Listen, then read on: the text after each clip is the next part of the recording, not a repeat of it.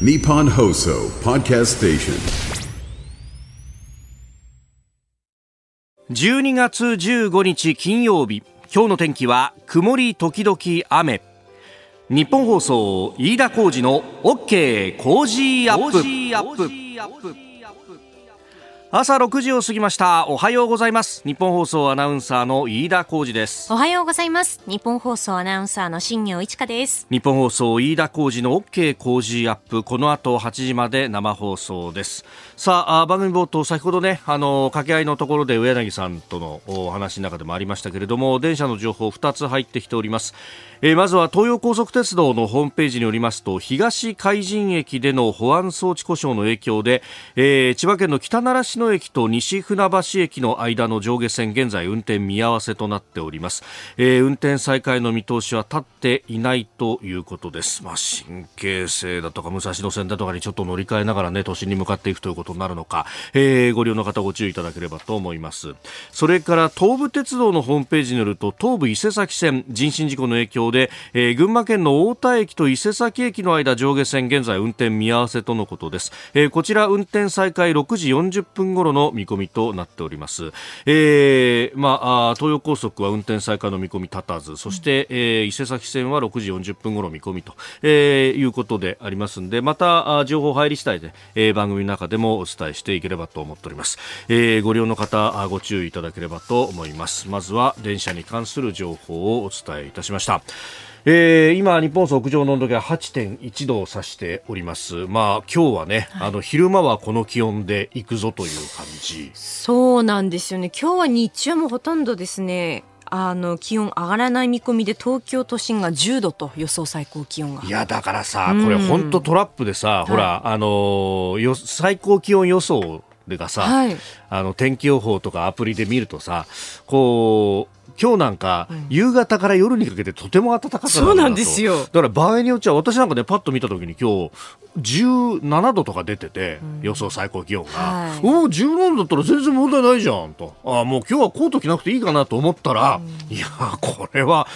トラップだよね。日中はものすごく寒いから、はい、むしろ私ズボン下出してきたもんやっぱりそうですか？そうなんですよ。夕方頃になるとまあ17度とか東京は夜15度ですか？まで上がるみたいなんですけれど日中寒いということで。ねねなかなか着る洋服が難しいんですけどね。難しいよね。まあこの時期特にね5類になって久しぶりの忘年会なんていうね今日はそういう人も多いでしょうけれども、はい、まあ着ていく服には非常にあの気をつけなきゃというかね、えーえー、ちょっと、まあ、着るもので調整しながらですね、はい、体調崩さないように。でも、このなんか、しとしと雨が降ったりとかしながら、こう、肌寒いっていうのは、確かにこの時期はそうだよね、と思うのはですね、えー、昨日2月、12月14日というと、はい、えー、厚労士の打ち入りの日でもあったということでありまして、ええー、仙岳寺、あの、都営浅草線の仙岳寺中駅、それから、あの、今だと高輪ゲートウェイからも歩けますけれども、うんうん、ええー、仙岳寺というお寺で毎年赤講義祭が行われていると。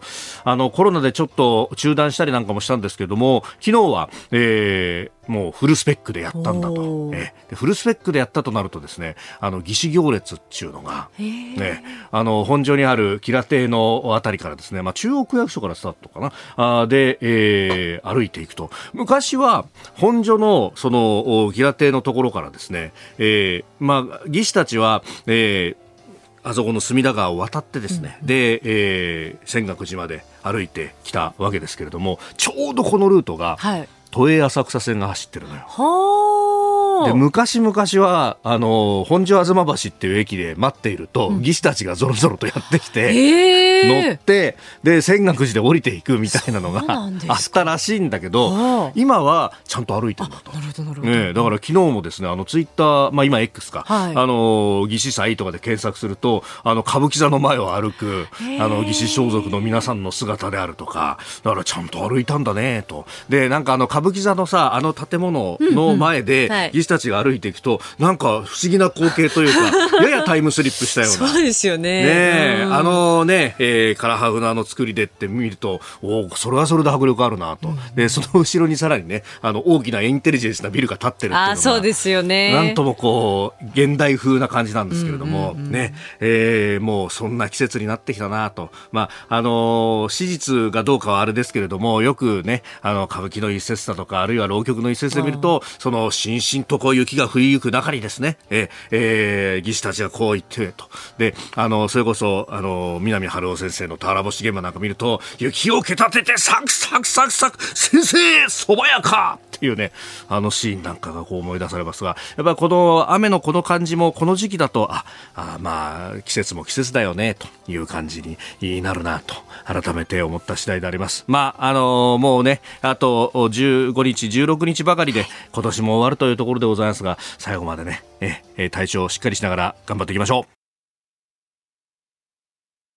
さあ、日本と世界の今がわかる朝のニュース番組、飯田浩二の OK 工事アップ。えー、今週は工事アップ激論ダブルコメンテーターウィークということで、今日最終日はコメンテーター、明治大学教授で経済学者、飯田康之さんと経済アナリスト、馬内真理子さん。この後すぐご登場。えー、ヨーロッパの中央銀行 ECB が金利据え置きというニュースから、えー、先に行われたアメリカの中央銀行にあたる FRB の政策決定会合 FOMC そして、えー、円相場などなどというところも取り上げてまいります。それから EU がウクライナの加盟交渉開始で合意というニュースが入ってきました。こちら6時30分頃。そして6時50分過ぎニュース7時またきは日銀、日本銀行は来週金融政策決定会合を行います。さらには岸田内閣4閣僚就任、来年度の税制改正大綱。そして、ニュースプラス1 7時30分頃、人手不足のメリット、デメリットについて、そして7時44分頃、ここだけニューススクープアップは、えー、来年の日本インフレなのかデフレなのかというところも掘り下げてまいります。でさらには6時、えー、ごめんなさい7時50分頃のビジネスニュースピックアップのゾーンでは、えー、大谷翔平選手のね、えー、会見がいよいよというところになってまいりましてその現地ロサンゼルスドジャースタジアムにいます、えー産経スポーツの MLB 担当の山田記者とつないでその雰囲気を聞きます。そして本番のこの会見の模様は大広日本放送朝8時からの、えー、春風亭一之輔あなたとハッピーの中でじっくりと生でお聞きいただこうという段取りになっております、えー、この後8時前生放送飯田浩二の OK 工事アップ日本放送です激論ダブルコメンテーターウィーク最終日今朝は明治大学政治経済学部教授で経済学者飯田康之さんと経済アナリスト馬淵真理子さん登場です。お二方おはようございます。おはようございます。よろしくお願いいたしますお二方はどっか仕事でご一緒されたりとかってのは実は初めてなんです、はい、初対面。初めてで大変光栄です、はい、あでも書籍で、はい、拝見して書籍で出会ってました、書籍で出会って先生なおさら教師。もうね今や日本三大経済アナリストの一人と、森永さん親子に。森永さん親子に。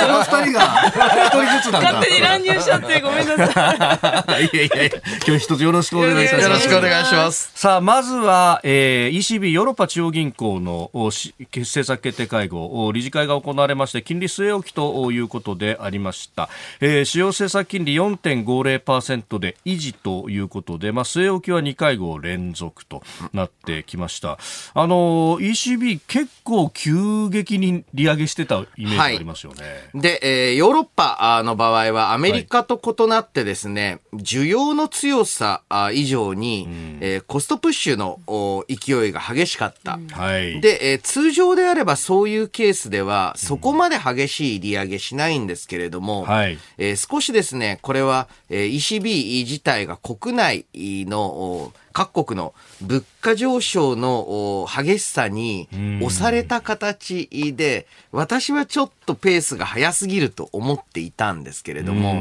やはりアメリカの方の姿勢もだいぶ変わってきましたので、はい、えー、ちょっと、まあ、各国、金融引き締めは打ち止め感が出てきましたね。うんこれ、一頃はね、あの、EU 各国、まあ、まちまちとはいえ、あの、バルト三国あたりは20%以上のインフレ率みたいなの出てましたもんね。まあちょっとね、えー、ロシアへのエネルギーの依存、えー、が、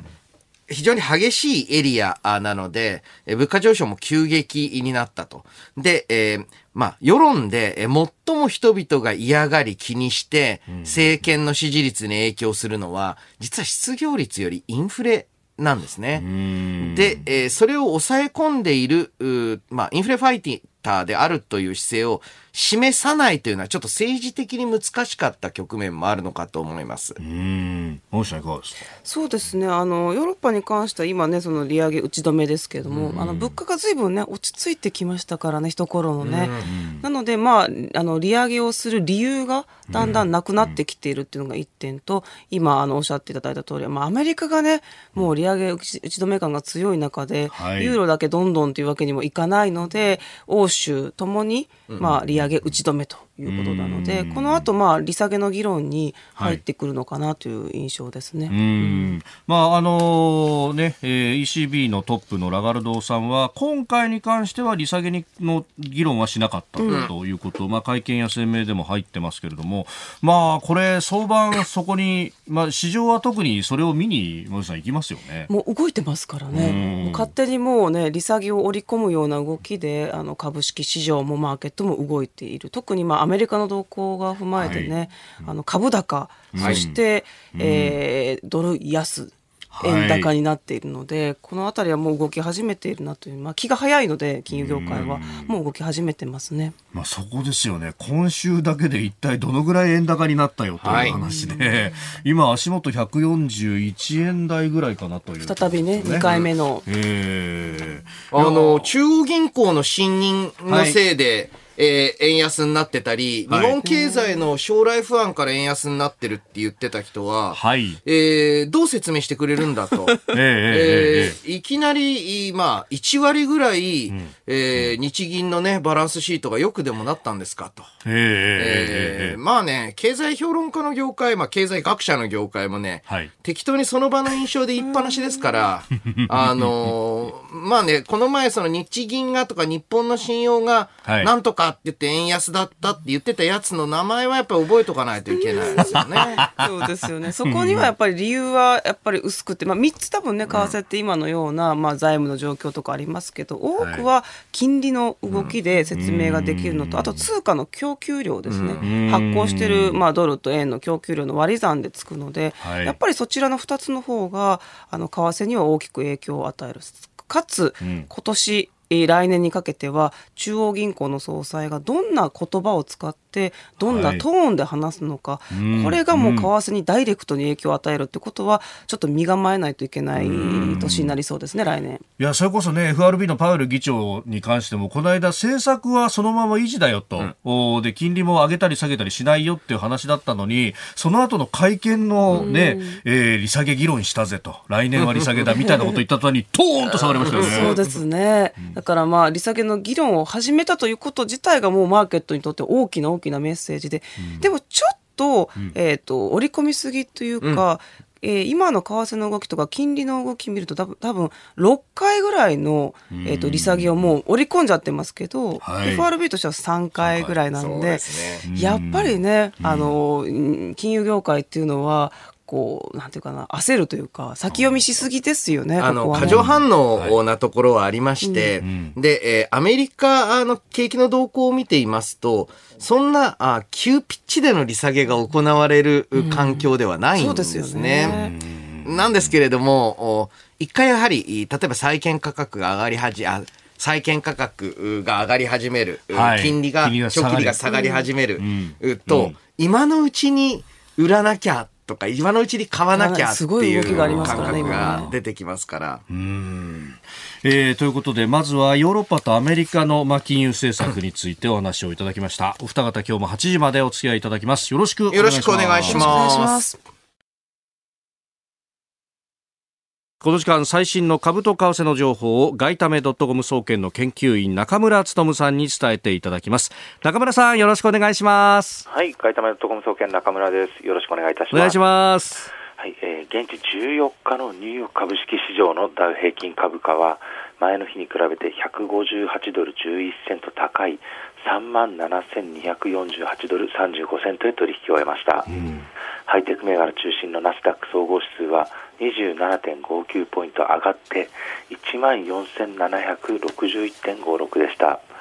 えー、円相場は前の日よりも約1円円高ドル安の1ドル141円82銭付近で取引されております。はいはい、えー、昨日はですねとあの東京時間入る直前に、アメリカの連邦公開市場委員会 FOMC があったんですけれども、えー、その後の記者会見でパウエル FRB 議長が、はい、えー、利下げについて視野に入り始めている、うん、で今回の会合でも議論したなどとコメントしたことで、うん、えー、まあ、東京時間でもドル売りが続きました、はい、でアメリカの10年債利回りが、えー、約4か月ぶりに4%を割れたということもありまして、えー、ドル円は一時140円96銭前後まで円高ドル安が進みました、うん、でその後はドル売り一服しまして、えー、ドルの買い戻しが入って141円台半ばから後半での動きとなっています。で昨日はですね、はい、あのアメリカのほかにあの欧州中央銀行 ECB と、うん、イギリスの中央銀行である BOE がそれぞれ金融政策会合を行いまして、はい、え金政策金利発表を行っております。でアメリカが利下げについて議論したということが分かったので、はい、えー、ECB でしたり BOE もそれに続く可能性もあるんではないかと意識されていたんですけども、うん、えー、結果としてはどちらも金利は据え置きで、えー、高派的なスタンスを維持しました、うん、えまあ、そういったことからユーロやポンドは、え対米ドルを中心に買われています。うん。いやしかし発言一つでこれだけね変わってくるっていうのはこれかなり神経質ですかこの先も。にあの今回に関しては、市場があの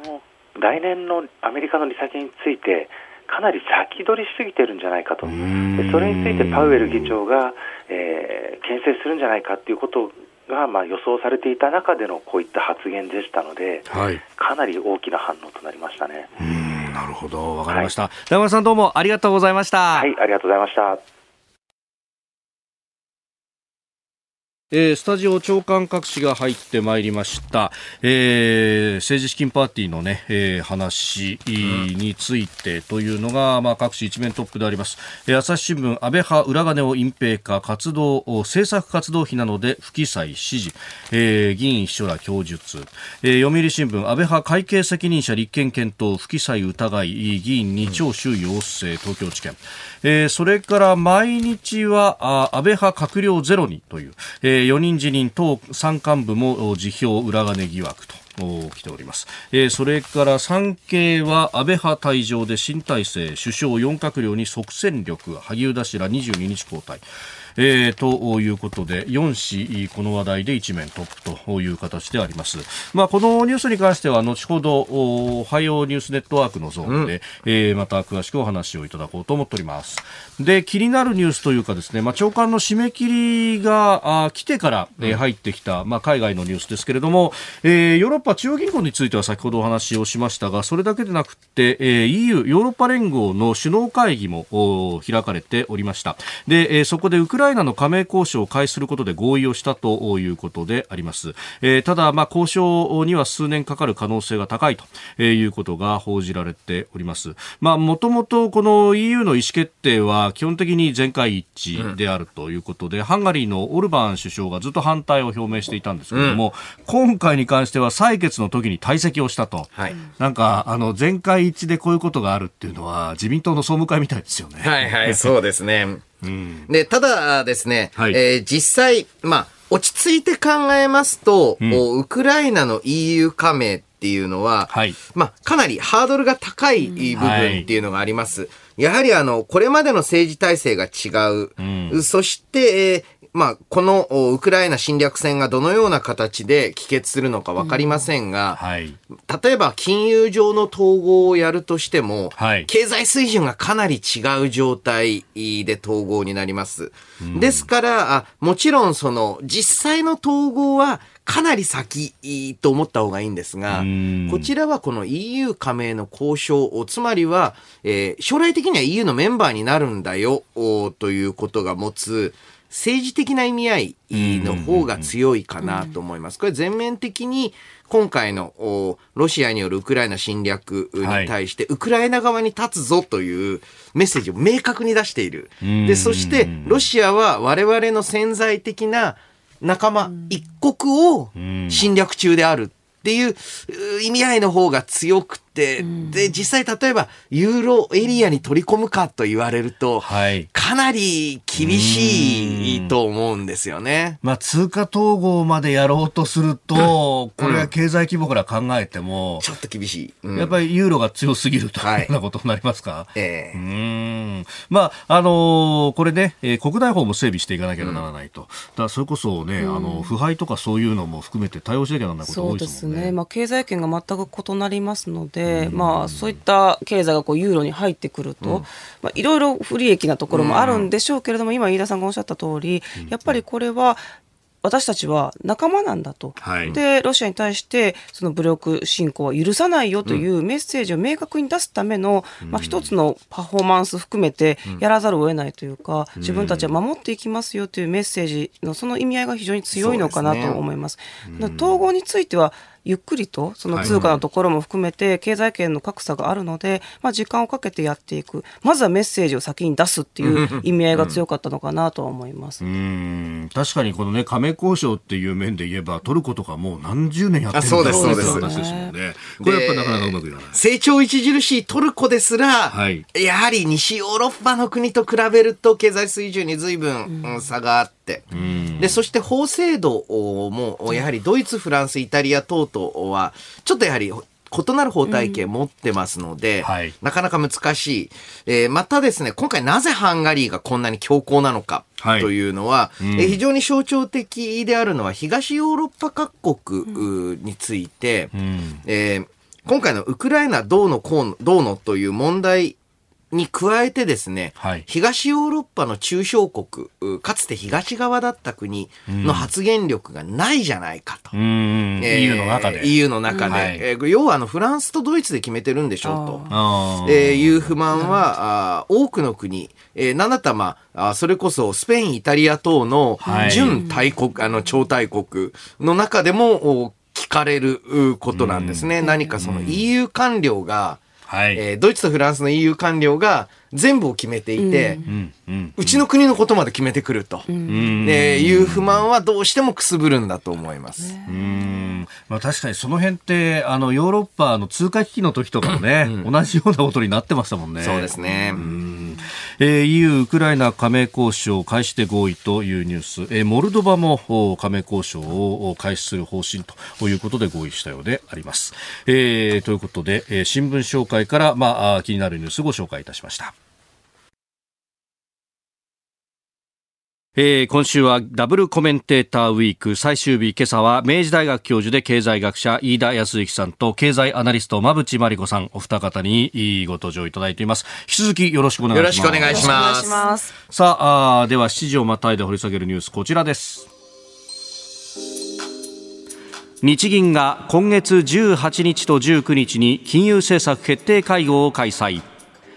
日本銀行は今月18日、19日、まあ、来週の月曜、火曜となりますが金融政策決定会合を開催します。貯金では日銀の上田総裁が7日に金融政策の運営は年末から来年にかけて一段とチャレンジングになると、えー、国会答弁したことで早期の緩和修正観測が市場で強まって一時ドル安円高が急速に進行しました、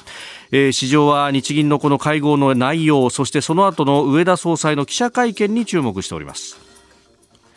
ということで、この中央銀行の会合ウィーク、今週は米欧であって、うん、そして来週は日本だと。今回は日本がしんがりということになります。はい。まあ、ただし、年末のこの時期にですね、はい、これあの、金融情勢、えー、関係なく、うんうんうん、大きな政策方針の変更が発表されるということはあまりないんですね。あまりない。あの、一番まあ、年末の時期というのは、はい、金融業、資金の動きが大きくなる時期でもあります。はい、なので、まあ普通あんまり大きい決断しないので、しかも今、その大きい決断をする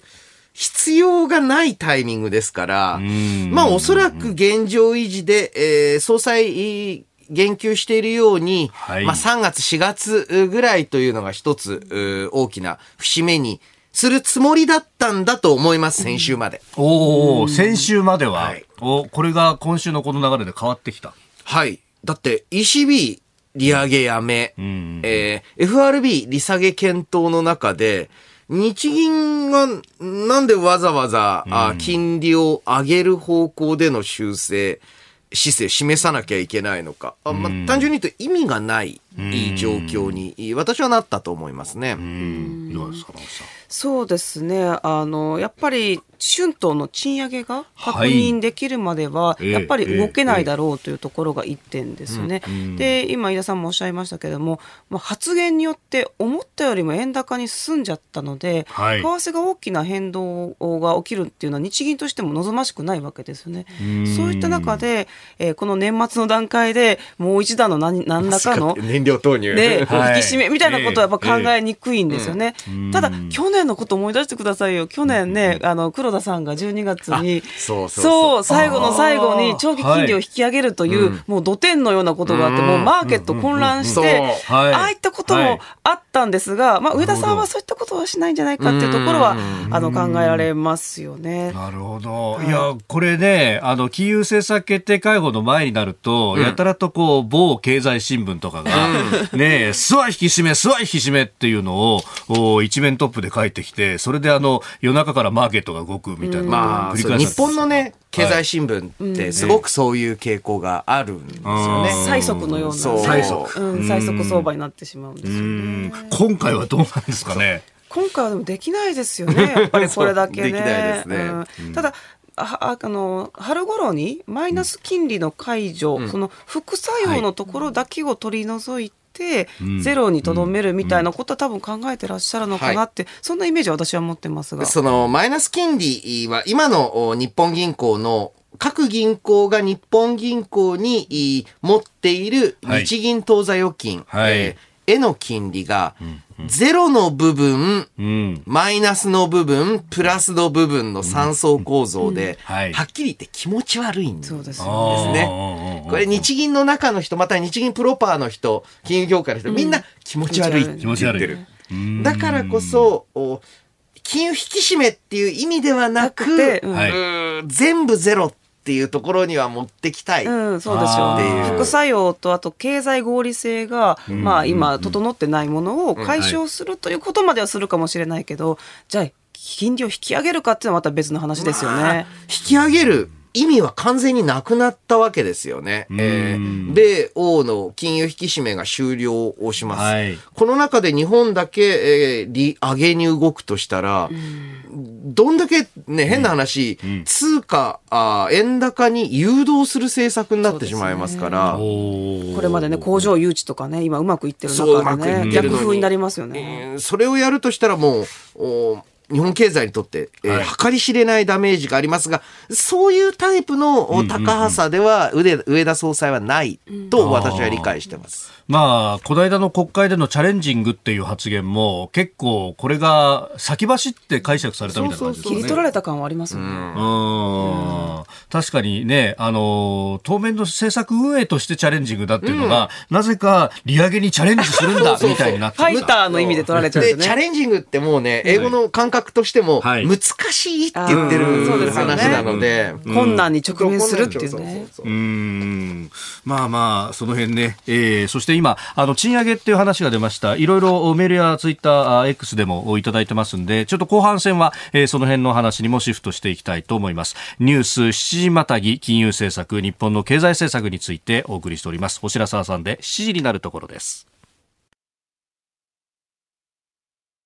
えー、日銀の金融政策決定会合、来週の月曜、火曜に行われるということで、まあ、その展望を前半戦お話をいただきました。で、まあ、あ経済メディアなどで生やされているマイナス金利の解除、あるいはその先の利上げみたいなことについて、うん、まあ、少なくとも4月に賃上げが行われるかどうかを見ながらと、まあ、これはあの日銀のね、審議員だとか幹部の方々も強調しているところですけれども、その賃上げについてっていうのはメールでいっぱい来てまして、うん、まあ、そりゃそうですよね、ボーナス出たばっかりでこの先どうなるんだっていうね。はい、えー、ブラックヒルさん愛知からいただきました。えー、我々サラリーマンの関心事ですよねと、今年の賃上げ、なんだか若い世代を中心とした賃上げだったように思うんです。で私の会社もそうなんですけど、えー、新卒採用のため初任給上げて、で、えー、入社から昇給の進んでいない若手社員の給料が初任給を下回らないように賃上げをすると。中堅層はさほど賃上げなくても平均すると賃上げ額は高くなる、そんな企業が多かったんじゃないかと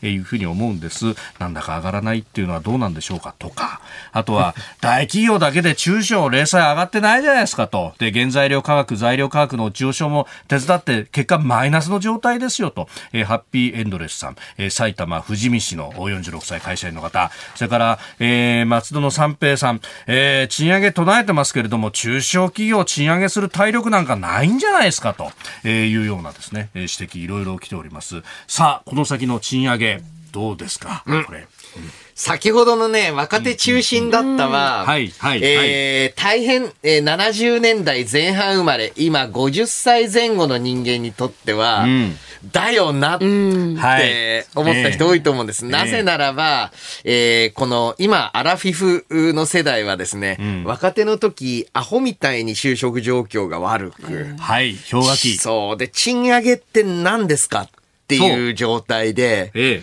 で、えー、いよいよね、若手じゃなくなって、っていうとね、随分控えめな表現で、えー、中高年層になったらいきなり若手を、の給料を引き上げるってわかりますよ。はい、もちろん、うん、若手の給料を上げるべきなのは100も承知だけど、はい、え、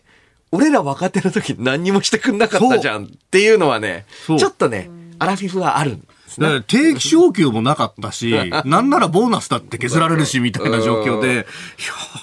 だいぶ違うよなと。そうそうそう。ねえ、私もあの、うん、1981年生まれの氷河期最後の最後の方だったっていうのもあるんで、まあでもね、僕らは本当そういう時代を生きてきたっていうね。うん、で、世代的には山さん少し下になりますけれども、でもやっぱ、そうね、子供の頃なんかはそんな雰囲気でしたか？そうですね。うん、全然そんな、あの、恩恵を受けてるっていうふうな、なんか日本経済が暗いなっていうイメージでずっとこの30年間生きてきて、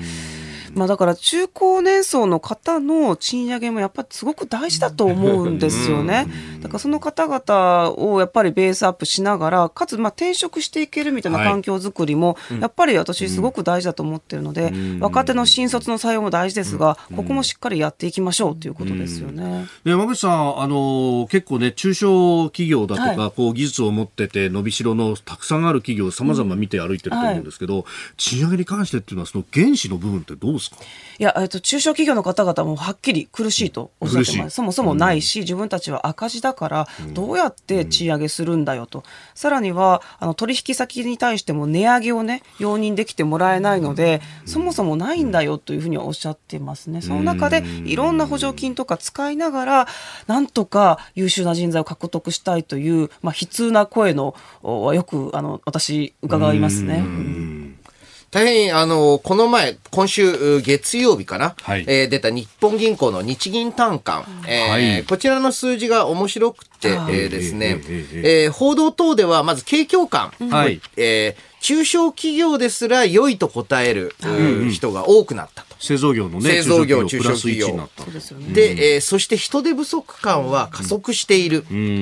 で、えー、こういった記事を見ると、はい、もう日本の供給能力は限界なんじゃないかって思われるかもしれない。人手不足でもうこれ以上成長成長できないんじゃないか。違うんですね。違う。で、えー、もう一つの受給判断 DI というのがあるんですけれども、はい、今需要足りてますかっていうと、いやいや、需要不足ですよって答えてる企業の割合が多く。うん、まだまだ供給あ、むしろあの、供給の問題、もうこれ以上作れないよ、供給する能力がないよって言ってる企業の割合っていうのは、2018年より低いんです。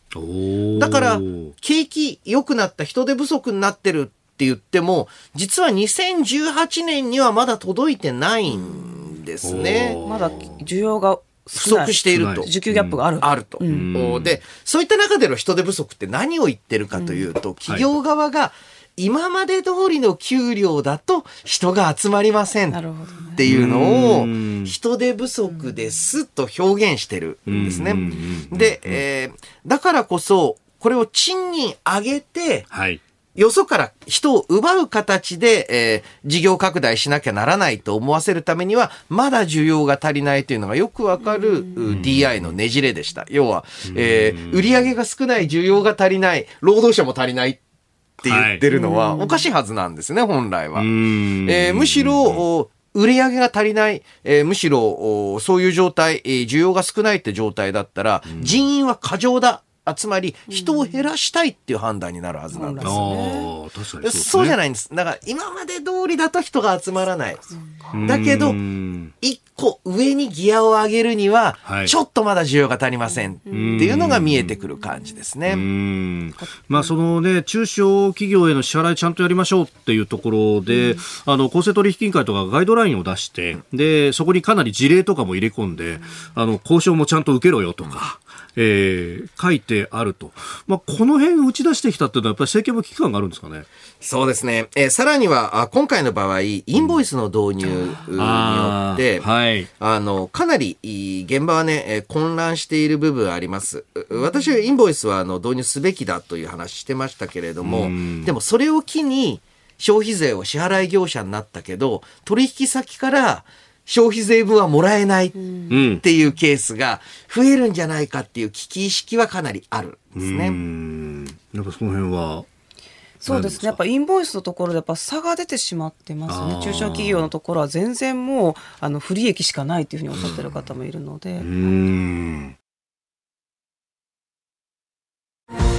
個人事業主の皆さん、毎月のキャッシュフローにお困りじゃないですか？セゾンプラチナビジネスアメックスカードなら最長56日の支払い猶予で余裕を持ったキャッシュフローさまざまな支払いを一元管理して業務を効率化。さあビジネスを後押しする一枚をセゾンプラチナビジネスアメックスカード。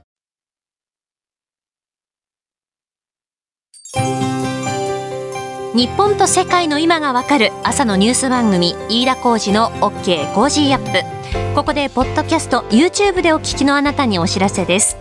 OK コージーアップ週末増刊号毎週土曜日の午後に配信しています。1週間のニュースの振り返りこれからのニュースの予定や今後登場していただくコメンテーターのラインナップを紹介しています。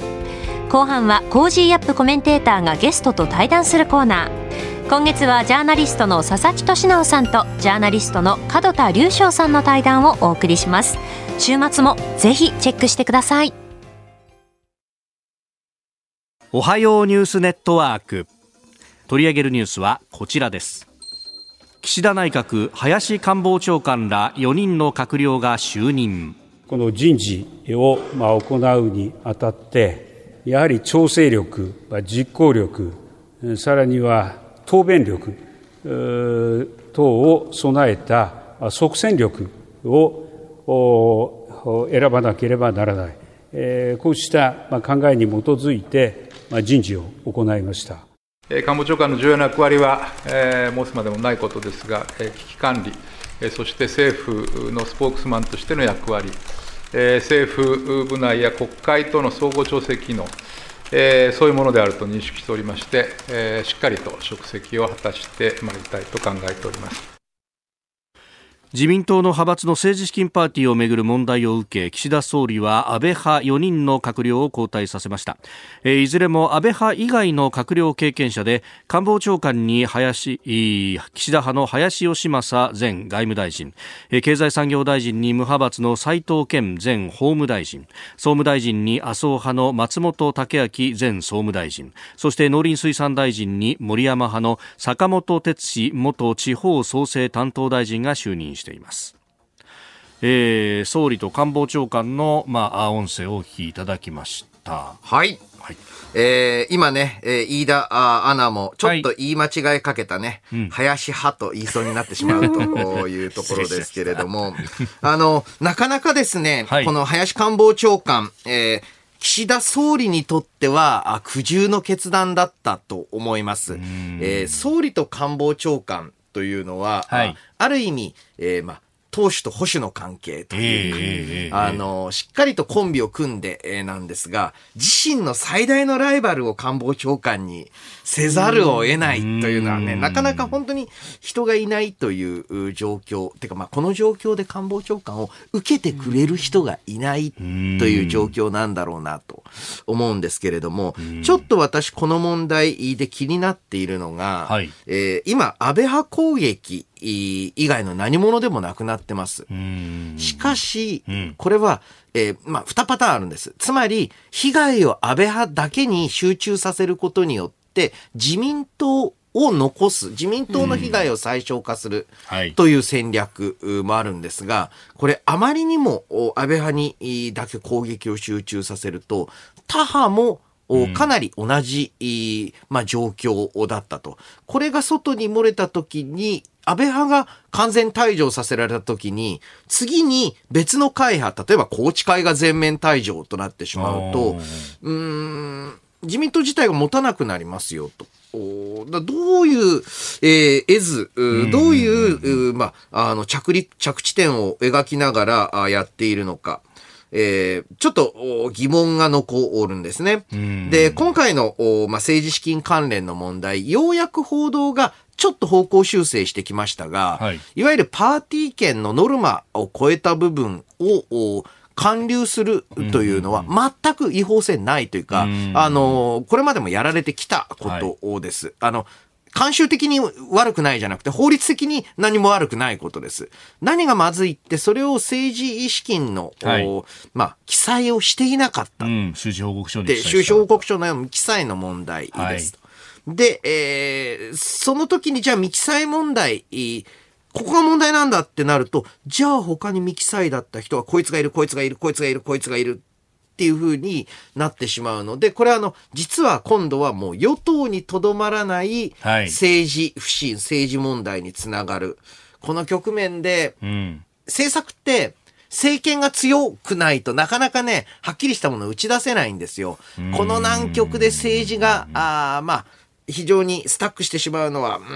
ん、厳しいなとは思いますね。うんまあ、これね、新たに、まあ、4閣僚交代させて、ここから進んでいけばいいんですけれども、ずっとこうくすぶるかもしれないと、これ、経済政策の影響も、馬内さん、いろいろありますよね。そうですね、まあまあ、人事を入れ替えただけで、はい、あの国民からの信任を得られるわけじゃないですし、今おっしゃった通り、その安倍派だけに今、集中しているのが少しあの違和感があるんですが、まあ、特捜部含めて、今、本腰を上げて、なんとかこう解明していこうという動きはありますよね。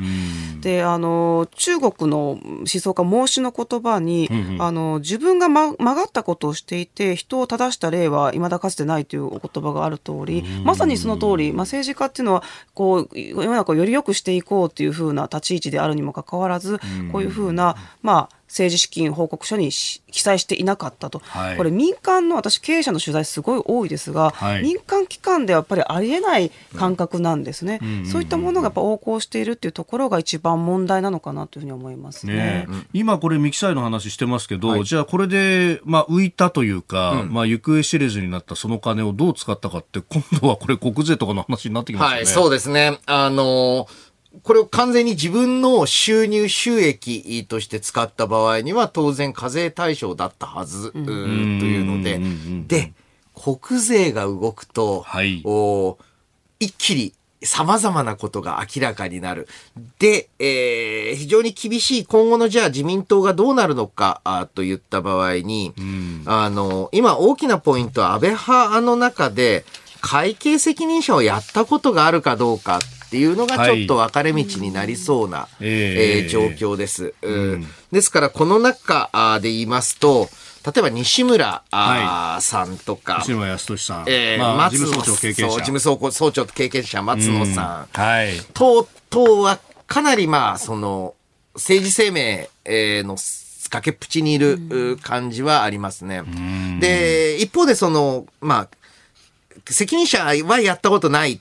という場合には、これはまあ、道義上のまた自身の未記載の問題って当然あるんですけれども、あの、この後、どういうふうに、まあ、復活、復調していくのか、はい、安倍派を立て直していくのか、安倍派っていうのもまあ不思議な話で、要は清和会を立て直していくのかっていうのを誰が担うのか。っていうのは一つ。そしてもう一つ、正直これで岸田派、あ、岸田さん、どんなに安倍派を攻撃したところで、まあ岸田さんが攻撃してるわけじゃないですけれども、うん、別にあの岸田さんの人気が上がるわけではないので、はい、えー、正直危機だと思います。あの、4月に訪米があるじゃないですか。ああ、予定されてますね。国賓でという話ですまあ、そこまではなんとかメンツ上持たせるのかもしれないですが、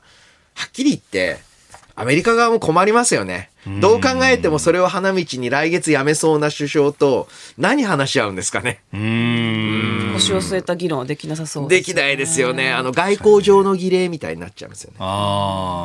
引退セレモニーにバイデン大統領が付き合ってあげるっていう。まあ、自通信の、ね、世論調査、昨日出ましたが、支持率17.1%、なかなか厳しい水準にもなっております。さあ、そしてもう一つ用意していたニュースは、来年度の税制改正大綱決定ということで、まあ、所得税と住民税合わせて1人4万円の定額減税6月から実施であるとか、えー、富裕層は、富裕層はその対象から外すであるとか、えー、防衛増税に関しては、あ明記しない持ち越すというようなことが出てきていますけれども、マジさんどこ注目されます？私そうですね、やっぱ所得経税、あの所得制限を、あの設けてきたっていうところに関しては、はい、あの本来その税の増額分を国民に皆さんに還元しようっていう意図だったと思うんですが、そ、ね。はい、それがちょっとやっぱりずれたというか、確かにその所得制限設けることは必要かもしれませんが、やっぱ本気で国民の経済を回すという意味合いでは、ここは皆さんにあの適用してもよかったのかなっていうところがあります。あと中小企業の政策は比較的良くて、はい、あの赤字の企業がしっかりと賃上げした場合、えー、後ほどこう黒字に転換した場合、5年間繰り越して黒字になった場合、税優遇が受けられるというところは盛り込まれたので、はい、ここは評価してます。うん、はい。さんいかがですか？はい、あの。では、もう一つ、いわゆる景気関連、えー、以外で言いますと、はい、今回の重要視されたのが、あ課税逃れ、えー、というのをどうやって防ぐのかという問題です。はい、で、えー、例えばですね、えー、外国人、うんが、日本国内で免税、えつまり消費税を払わないで商品を購入して、はい、日本国内で転売をした場合って、完全に消費税の脱税になってるんですけど、抑えようがなかったんですね。はい、それの対応策。海外でご経験の方あるかと思いますが、空港で税額を割り戻す。っていう方式に、あの、変えるとか。はい、あとは、もう一つはタックスヘイブンと呼ばれる、海外の低税率の国への資産逃避といいますか、まあ、脱税ですよ、完全に。でもそれが脱税じゃなくて節税として、え認められてしまう状況への対応。これ、アメリカもだいぶ力を入れてきていますので、アメリカと協力しながらどういった形で進めるのか、こういった部分も注目点ですね。まあ、とかくね、この増税の話だとかに焦点が当たりがちですけれども、実はいろいろ、ただね、またタバコが上がるのかとかっていうのは皆さん、ね、勘弁してください。紙タバコに皆さん戻っていくとね、健康の意味もなくなりますからね。加熱式タバコも紙巻き並みに増税と、はいこれだけは先行してやるんだっていうのがね、防衛増税に入っておりますが、えー、というニュースを取り上げてまいりました。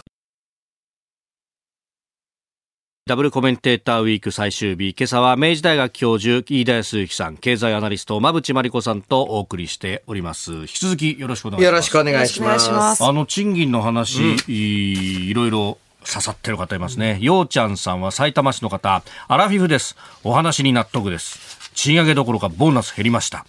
えー、それから61歳、美智子さん会社員の方、我が社は初任給を上げて魅力的な企業を目指すという素晴らしい方針を掲げました。でも、2年目から一気に言及するので、在職中の皆さんも不平を感じないのよね、という気配りも忘れていません。かっこ笑いという。どんな気配りだったよね。えー、それから、あ次の、この方は、あ男性、和則さん。えー、7月から全社員一律月額1万円、給料上がりました。でも物価も上がってるんで、それほど得した気にもなりませんと。お何が日本経済を支えていくのかわかりませんと、おいただきました。ね。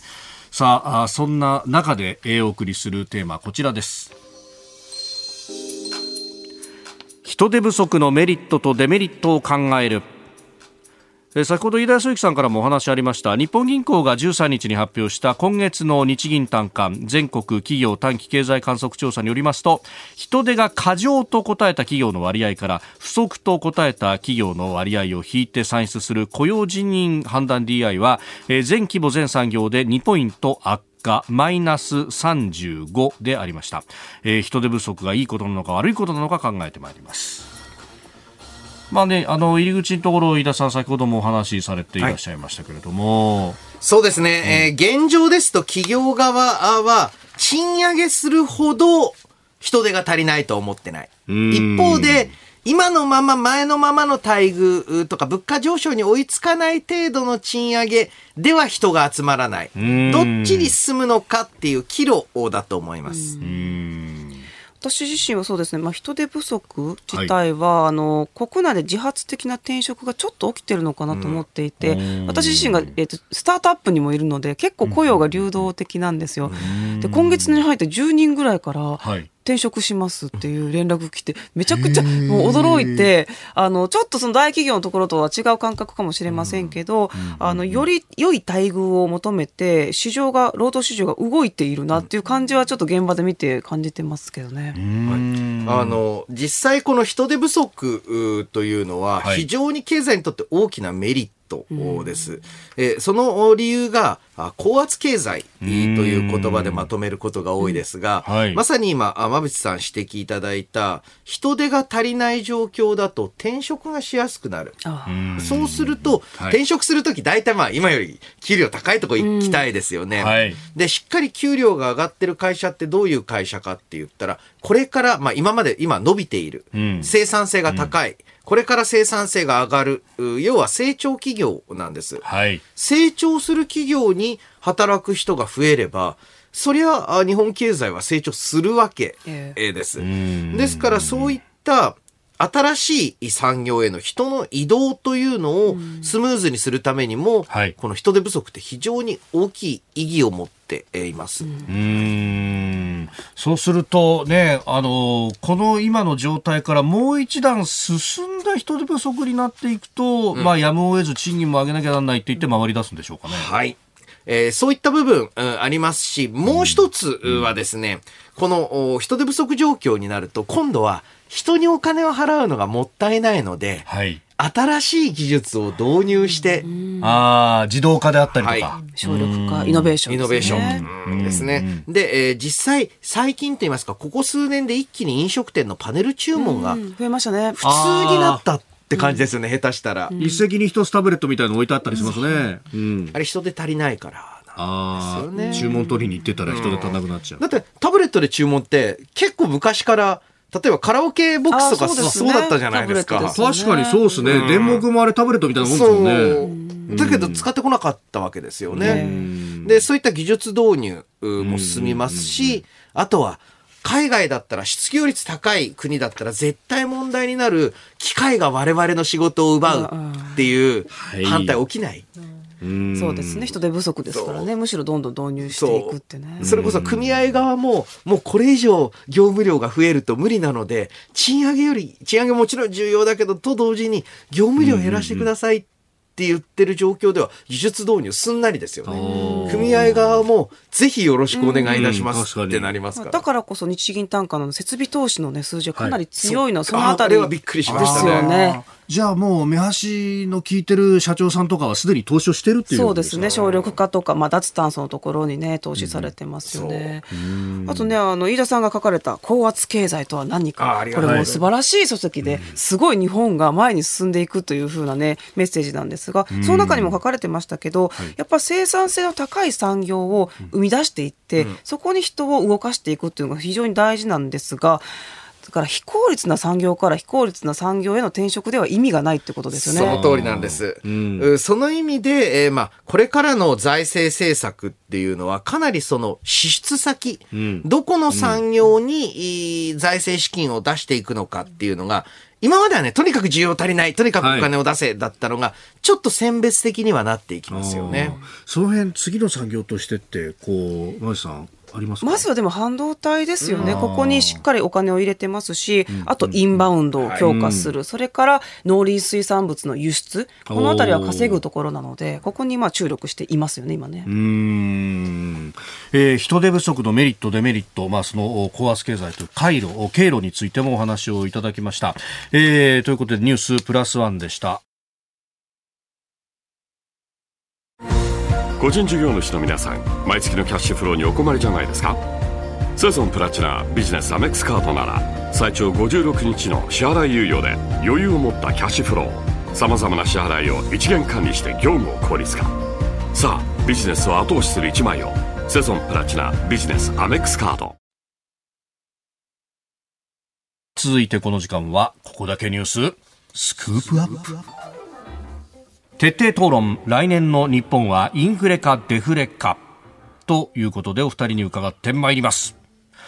インフレ、デフレ、うん、ねあの、物価高だっていうふうにいろいろ言われてると、やっぱりインフレかねと思うんですが、どうなんですか？まあ、あの、今年の物価動向を見ていますと、はい、今年の春先ぐらいまでは、物価上がってるという感じあったんですが、それ以降ですと、はい、まあ、せいぜい2%台かなぐらいのペースに落ち着いてきた。あこれはまあ海外も同じだと思いますね。うん。馬さん、企業の取引の物価、はい、企業物価なんか見ると、結構もう減速してますよね。あそうですね。落ち着いてきていて、うん、まあ特にその企業さん側の値上げがもうできないというか、消費がね、はい、もうついてこないので値上げができない。さらに、まあ来年の見通しとしては、マイルドなインフレになるんじゃないのかなというふうに思っていて、うん、あの原油価格も70ドルまで下がってきてますし、うん、そう為替もまあ円高であるということを考えると、うん、物価自体は少し落ち着きながら賃金上昇が成功すれば、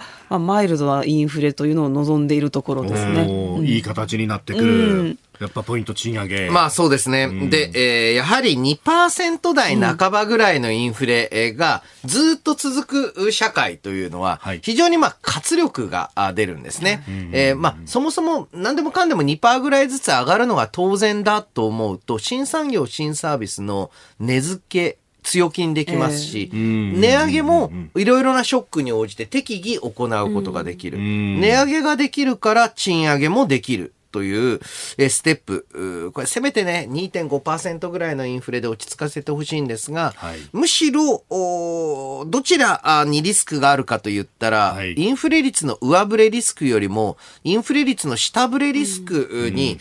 注目するべき局面にちょっとなってきたのかなと。えー、それはあの、やはり消費の減速もそうですし、あとは海外が矢継ぎ早に金融引き締め、やめるって言ってる中で、はい、日本国内ではなぜか金融引き締めをこれからやろうという、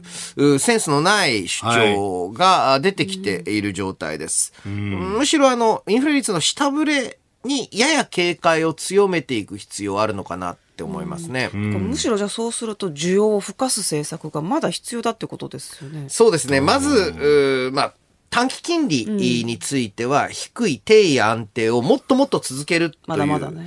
えー、それはあの、上田さんにも、上田総裁にもしっかりとメッセージとして出してほしいと。はい。で、財政については、えー、えー、私、今回のあの補正予算、ちょっきりちょうどいい規模だと思っていまして。真水13兆1000億円そう、ちょうどそのぐらい需要が足りない日本経済。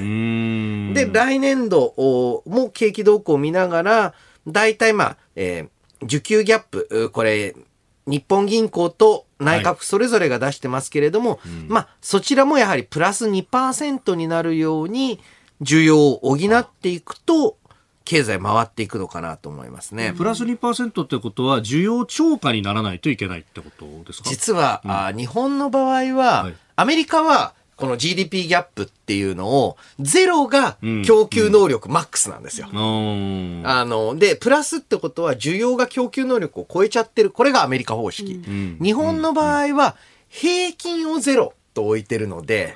ああ、マックスじゃなくてマックスじゃないんですよ。だから、供給能力の限界が来るのが大体2.5%ぐらいが供給能力のあの天井だっていうふうに、まあ、言われてますね。うん。そうなると、その、賃金上昇を伴うインフレ目標2%、これがじゃあ本当に果たして来年達成できるのかどうかっていうのが一番問題ですよね。うん、そうですね。賃金上昇は、やはりイナシャ、あつまりあの、完成、過去の景気というのが非常に効くので、そこまで行くのかどうかは、まあ、わからない部分もあるのかなと思いますね。過去の経緯っていうのは今までなかなか上がってこなかったから。ああ、おいそれと今、ビョーンと上がるみたいなことはなさそう。あとは、あ中高年層を中心に産業を移っってまで給料を高めたいと思っていない人がいる。そうですね。雇用、なかなかそこは流動化できてませんからね。これだから政権もまあリスキリングとか言ってますけれども、なかなかそこに乗っていくのが難しいですか、最近経営者の方と会うと、うんはい、もしあのなんていうか転職した方に対する税制優遇なんかも考えていいんじゃないかってね、そんな声も出てきてるんですよね。そうじゃない。転職した人への。した人へ人に人にそもそも減税のなんか色をつけるともっと雇用が流動するんじゃないかという議論も民間では出てきてますね。それ転職控除みたいなもんですか？はい、そうです。うん。例えば転職した後1年2年は、そうそうより所得控除してあげるよと。それいいっすね、うん、そうですね。ちょっとインセンティブになりますもんね。うん。えー、スクープアップのゾーンでありました。日本と世界の今がわかる朝のニュース番組飯田浩二の OK コージーアップ。日本放送の放送エリア外でお聞きのあなたそして海外でお聞きのあなた。今回もポッドキャスト YouTube でご愛聴いただき本当にありがとうございました。飯田浩二の OK コージーアップは東京有楽町の日本放送で月曜日から金曜日朝6時から8時まで生放送でお届けしています。番組ホームページでは登場いただくコメンテーターのラインナップや放送内容の原稿化された記事など情報盛りだくさんです。また公式 X では平日は毎日最新情報を配信中です。ぜひチェックしてみてください。そしてもう一つ飯田浩二アナウンサーが「夕刊富士」でコラムを連載中。飯田浩二の「そこまで言うか」毎週火曜日の紙面もぜひご覧ください。日本と世界の今がわかる朝のニュース番組飯田浩司の OK Cozy up。忙しい朝そして移動中ニュースを少し深く知りたい時。ぜひ AM、FM、ラジコはもちろんニッポン放送のポッドキャスト YouTube でチェックしてください。